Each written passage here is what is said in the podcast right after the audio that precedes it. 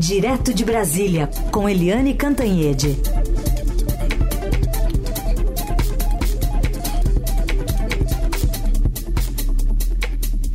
Tudo bem, Eliane? Bom dia. Bom dia, Carolina. Bom dia, ouvintes.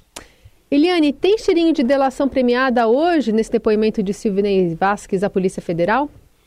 Pois é. A coluna do Estadão deu ontem que tem essa possibilidade de delação premiada. Quer dizer, a PF vai oferecer ao Silvinei Vasques a possibilidade de delação premiada, para ele contar tudo direitinho, né? Quem mandou, quem não mandou, os encontros dele com o presidente, então o presidente Jair Bolsonaro, uh, se ele estava cumprindo ordens do ministro da Justiça, Anderson Torres, tudo isso. Mas hoje tem o depoimento dele e amanhã tem o depoimento de outro personagem chave, que é a Marília Alencar, que era diretora ou responsável pela área de inteligência do Ministério da Justiça e foi ela também que fez todos aqueles é, levantamentos, aqueles mapas sobre a votação do então candidato Luiz Inácio Lula da Silva no primeiro turno né, apontando todas as urnas em que ele teve mais de 75% dos votos no Nordeste. E foi daí né, que teve uma reunião do Ministério da Justiça. O Anderson Torres foi para uh, Bahia, reuniu Polícia Federal, Polícia Rodoviária Federal e desencadeou aquela operação absolutamente inimaginável para tentar impedir que os eleitores do Lula chegassem às, às urnas de votação. Ou seja, tudo assim. é inacreditável. Esse é realmente inacreditável. Tudo muito inacreditável nessa, vamos dizer, narrativa toda do golpe da era do Bolsonaro. O fato é que o quando a gente olha, né, a gente vê o seguinte, um tenente-coronel da ativa, que é o Mauro Silva, é, Mauro Cid, é, a, um delegado de carreira da Polícia Federal, o Anderson Torres, que era ministro da Justiça, e o, o Silvio Ney Vasques, que está na Polícia Rodoviária Federal, é um quadro da Polícia Rodoviária Federal desde 1995. Ou seja, isso mostra claramente como Jair Bolsonaro corrompeu ou tentou corromper as instituições armadas brasileiras e como agora esse cerco está se fechando, porque tudo que ele fez uh, agora está se voltando contra ele. Né? Quando você vê todos esses implicados, eles sabem tudo de como o Bolsonaro agiu. O Bolsonaro foi muito cuidadoso com o celular dele, com o WhatsApp dele, com o telefone, não tem mensagem, não tem nada, mas ele tem, vamos dizer, as provas vivas. Então, a, se houver uma delação premiada, o Silvio Ney Vasquez tem muito a contar. Aliás, é outra história interessante, né? Porque ele se aposentou aos 47 anos da PRF com um salarinho de mais de 40 mil reais. Ou seja, é, é assim, valeu a pena. O crime valeu a pena, pelo menos até agora. Outra delação premiada, Carolina, que está sendo aí negociada pela Polícia Federal, é com o Walter Delgatti, que é o hacker que foi contratado pela bolsonarista é, Carla Zambelli para tentar mostrar que a urna eletrônica era devassável. Ele não conseguiu, mas ganhou uma bolada da bolsonarista. E esse, também tem muito a contar, porque o que que uh, esse hacker estava fazendo, por exemplo, no Ministério da Defesa? Né? Um hacker, um garoto, sabe? É tudo, tudo muito estranho, mas o que é importante nessa história toda é que a Polícia Federal tem sido super é, atuante, super rigorosa e está chegando em tudo isso com muitas provas, com muita consistência. E todo mundo está vendo, né, que todos os caminhos levavam a Roma e todos os caminhos agora levam a Bolsonaro. Hum. Eliane, vamos falar também sobre como o Centrão está se articulando, está demonstrando ali uma, uma, entre aspas, boa vontade, né, para conseguir logo o seu lugar, o seu naco dentro dos ministérios do governo Lula. A gente teve ontem uma movimentação, uma, um esvaziamento da, da CPI do MST, com reclamação tanto de Ricardo Salles quanto de Kim Kataguiri, né? Ricardo Salles, que é o relator dessa comissão, já confirmou que não vai pedir prorrogação, e o Kim dizendo que, na verdade, o Planalto tem medo das investigações que estão sendo feitas por lá. Vamos ouvir. Nós não podemos querer prorrogar algo cujas pernas foram amputadas. Né? Essa manobra regimental, essa manobra partidária, essa manobra política, que de certa forma ocorre no âmbito dos partidos que querem ingressar no governo, claramente essas mudanças são para agradar o governo, por isso fazer a, a migração desses partidos, que até agora se dizem neutros, fazer a migração desses partidos para a base do governo. O governo fez acordo com os líderes partidários para trocar os membros da CPI, os membros de oposição, por membros que são governistas para não aprovar mais nenhum requerimento no âmbito da CPI e muito em reação à convocação do ministro Rui Costa, que parece que o governo tem muito medo de que ele venha depor a CPI e depois também de um depoimento muito contundente que a gente teve ontem, demonstrando que não se trata só de invasão, mas de agressão, de ameaça de morte, de agressão contra menores, de extorsão. Se referindo a um depoimento né, dessa semana de uma ex-integrante do movimento Sem Terra que diz ter sido expulsa de casa e acusando deputados, enfim. Mas é nesse contexto que tudo isso acontece. Pois é, o... isso começa com uma decisão do presidente da Câmara, Arthur Lira.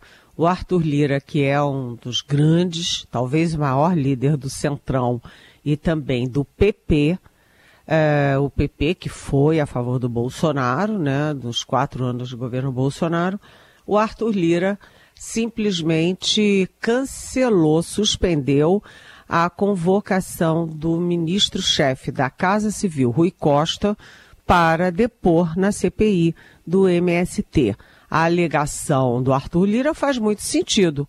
É que não tem a, o Rui Costa e a Casa Civil não tem nada a ver com o MST, não tem nada a ver com o objeto de investigação da CPI. Mas isso acendeu ali uh, todo um sinal de alerta para a oposição, porque depois disso o PP tirou seus membros da, da CPI, o PP, né? Atenção. É, o, o União Brasil e o Republicanos. Ou seja, uh, os partidos que estão com o pé dentro do governo simplesmente retiraram os seus membros da CPI. E aí o Ricardo Salles, que foi ministro uh, do meio ambiente do Bolsonaro e depois foi demitido pelo Bolsonaro, aliás, com boas razões, ele é presidente da CPI agora e ele disse que a CPI vai até setembro, mas que não tem o menor sentido prorrogar além de setembro, porque é, ela está com os pés amputados. Ou seja, o governo não percebeu, o governo Lula não percebeu que a CPI estava sendo montada, a CPI da UMST estava sendo montada contra o governo, era uma forma uh, de usar o MST contra o governo, deixou a coisa correr solta quando abriu o olho a CPI estava presidida pelo Ricardo Salles, bolsonarista, estava toda controlada pelos bolsonaristas e estava evidente que o alvo não era o MST, mas era o próprio governo Lula e o PT. Então, é, agora dá, o Lula dá a volta por cima, a articulação política dá a volta por cima e está lá. A, MS, a CPI do MST está desmilinguindo. Quanto mais esses partidos bolsonaristas é, vão entrando no governo Lula, mais eles vão ajudando o governo Lula no Congresso. É o velho e bom, toma lá, dá cá. É. Eliane, e aí puxando ainda esse fio, né, pensando nessa organização dos ministérios, o presidente do PP, senador Ciro Nogueira, já disse, inclusive em entrevista aqui ao Estadão publicada hoje, que o partido vai continuar fazendo oposição ao governo Lula, apesar de ter lá o deputado André Fufuca nessa mira para ser escolhido como futuro ministro de alguma coisa que ainda vai se desenhar. É, que, que tipo de, de, de, recado vem nesse contexto que você está dizendo de alguma movimentação em, em CPIs, já pensando nesses postos? Pois é, o Ciro Nogueira é presidente nacional do PP, um homem influente no PP, foi chefe da Casa Civil do presidente Bolsonaro. E o próprio Bolsonaro chamava a Casa Civil do Ciro Nogueira de o coração do governo, a alma do governo, alguma coisa assim. É, só que, mesmo nessa posição, mesmo com a caneta na mão, ele perdeu tudo no Piauí, que é o estado dele. Né? Ele perdeu o governo, ele perdeu o senador e ele perdeu também sete dos oito deputados federais. Só conseguiu fazer um deputado federal. Então, ele que já foi aliado do PP, do PT, né? Ele agora está em guerra com o PT, com o governo Lula. Quando a gente acompanha os posts dele na internet, ele é virulento contra o governo. Ele posta todo dia alguma coisa é, socando o governo Lula, seja na economia, seja por decisões políticas, qualquer coisa. E ele, em entrevista ao nosso Estadão, ele declarou que, olha, o PP vai continuar na oposição. E, inclusive, revelou que conversou com André Fufuca, o deputado do PP do Maranhão, que já foi escolhido para ser ministro do partido no governo Lula, uh, que ele conversou e que se dependesse dele, Ciro Nogueira, o Fufuca não iria para o governo. Aí, Carolina, tem uma questão complexa. Até que ponto vai essa raiva toda do Ciro Nogueira contra o governo e contra o PT? Será que é uma coisa por causa do Piauí? Ou será que é um jogo combinado com Arthur Lira? Um morde, que é o Ciro Nogueira, e o outro assopra, que é o Arthur Lira. Né? Porque os dois sempre jogaram juntos. Arthur Lira e Ciro Nogueira sempre, sempre, em todas as articulações, eles estavam juntos. E agora eles estão no lado extremo. O Arthur Lira promovendo a aproximação com o governo Lula, ajudando a votar a reforma tributária, ajudando a votar a âncora fiscal, etc. Agora esvaziando a, a CPI do MST, enquanto do outro lado, Ciro Nogueira é, bate todo dia no governo Lula. Então, isso é um jogo combinado ou isso são os interesses de cada um na política?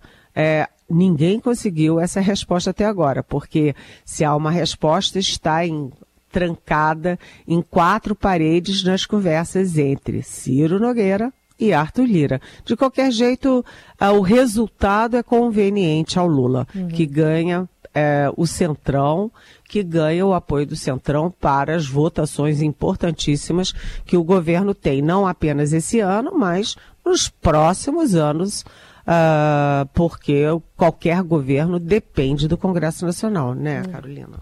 Do Eliane Cantanhede conosco para falar sobre essa repercussão que a gente ainda está tendo a respeito da morte do candidato à presidência do Equador, Fernando Villavicencio, morto após deixar um comício em Quito com tiros na cabeça 11 dias da eleição. O presidente do Equador, Guilherme Lasso, decretou estado de exceção, garantiu que as eleições presidenciais estão mantidas para o dia 20 de agosto. Pessoas já foram presas, um dos suspeitos, inclusive, foi morto numa troca de tiros da polícia, com a polícia. E também agora há pouco, Eliane, um vídeo divulgado nas redes sociais, um grupo de homens encapuzados que se dizem ser parte da facção criminosa Los Lobos, uma das maiores do Equador, assumiram o assassinato de, de Vila Vicencio. O grupo assume a gravação, a autoria do ataque e acusa o candidato de ter feito um acordo com um crime organizado, de ter financiado a campanha dele, campanha milionária, e não ter cumprido as promessas. E nesse mesmo vídeo, esse grupo também ameaça outro presidenciável, Jean Topic. Então, é, a escalada está grande desde ontem, à tardinha à noite, quando essa notícia foi confirmada. Essa notícia é explosiva. Explosiva. O Equador não é produtor de drogas. né? Diferentemente de Colômbia e Peru, por exemplo, o Equador não produz as drogas, mas ele foi se transformando numa espécie de, uma espécie de hub, ou seja, de ponto de distribuição de drogas, né? Por causa dos seus portos. Então ele, ele não produz, mas ele escoa as drogas. Os cartéis de drogas são muito fortes no Equador. O Equador é um país que vive sempre em crise, né? Já teve é, vários presidentes, cai um, cai outro, cai outro. O único tempo de calmaria, de estabilidade foi no tempo do presidente Rafael Correia, que eu, aliás, entrevistei umas duas ou três vezes. Ele era muito ligado ao Brasil, vinha sempre ao Brasil, e ele era um homem formado nos Estados Unidos, um liberal, e depois houve toda uma reviravolta e ele foi condenado por corrupção e ele está, enfim, evadido, né, morando na Europa é, fugido. E, aliás, a candidata dele é a candidata favorita para as eleições à presidência daqui a 11 dias, da hoje a 10 dias. Mas o fato é o seguinte: o Fernando Vicenzo é, ele foi jornalista muitos anos e ele era um jornalista investigativo que é, deu muita dor de cabeça ao tráfico de drogas. Né? Ele deu muita dor de cabeça aos cartéis como jornalista. E ele agora era um candidato, eu estava dizendo, né? A candidata do Rafael Correia é a favorita e os outros candidatos estão todos embolados. É, então, o, isso significa que estão todos embolados, que o Vila Vicenzo tinha alguma chance de chegar à presidência. E isso mexe muito com a política equatoriana. A expectativa é de que o presidente Laço, daqui a, um, daqui a pouco, suspenda as eleições, adie as eleições, que aliás tinham sido antecipadas por causa da crise política. É, mas, de qualquer jeito, isso mexe muito com o nosso continente. Lembrando que acabou nesse. A, acaba de acabar, acaba de acabar a cúpula dos países amazônicos. E o Equador é parte dessa cúpula, é parte da Amazônia. E isso é, cobra muita responsabilidade do presidente Lula. Presidente Lula, que é é, presidente do principal país da região e que busca a volta do protagonismo do Brasil e dele próprio no mundo. É, lembrando que aqui no Brasil a gente teve a facada é, no Bolsonaro, né, nas eleições de 2018 e isso teve um impacto enorme no desfecho das eleições, no desfecho político. Então é preciso saber agora qual é o impacto do assassinato no Equador, na política do país e nas próprias eleições. Enfim, o continente todo que acaba de discutir a Amazônia, agora também está discutindo a violência política, Carolina. É. Eliane, rapidinho aqui para gente terminar, tem uma pergunta da Gabriela de Sorocaba querendo saber. Eu sempre ouço no noticiário político sobre esse tal de juiz de garantias, mas não entendi qual é o pulo do gato sobre esse assunto ser importante também para pessoas comuns como eu ao ver a cobertura no noticiário. Daí tive a ideia de te perguntar. Um beijo. Oi, Gabriela, muito bem-vinda. Ótima pergunta. Sabe por quê, Gabriela? Muita e muita gente tem a mesma dúvida que você. Então, você está nos dando a chance de é, bater um papo com muita gente que quer saber que tal de juiz de garantias é esse. É, uma das acusações que fazem ao Supremo, principalmente os bolsonaristas, claro, que agora são o alvo do Supremo, é, uma das críticas é que os ministros, o Alexandre de Moraes particularmente, investiga, né, é, julga, condena e é parte de tudo isso. Então, mistura tudo. O juiz de garantias é um segundo juiz na mesma ação. Uh, você tem o juiz que uh, é, participa da, da consolidação da ação, que pede providências, que pede investigações, que aciona os órgãos é, policiais. Esse é o juiz. Aí ele conclui o trabalho e entrega para um segundo juiz encarregado exclusivamente do julgamento e da absolvição e da condenação, por exemplo. Ou seja, é como uh, você pusesse um juiz meio repassando o que foi feito pelo outro. Por isso que é um juiz de garantias, um juiz para garantir ao que foi feito pelo outro juiz. Eu não estou defendendo isso porque eu não, não é minha especialidade, eu não estudei a fundo, mas a explicação de quem é favorável é exatamente isso. É para que, que impedir que um juiz que é, alimente a ação já está contaminado, já vai adquirindo certezas, seja o mesmo que vai depois julgar o caso todo. É um enfim, seria um segundo juiz para garantir mais equilíbrio, mais lisura na decisão. É, o Supremo está muito dividido quanto a isso, Gabriela. Hum, boa. Muito bem. Perguntas que vocês mandam para cá, Eliane Cantanhede sempre responde a partir das nove no Jornal Dourado. Até sexta, Eliane. Até amanhã. Beijão.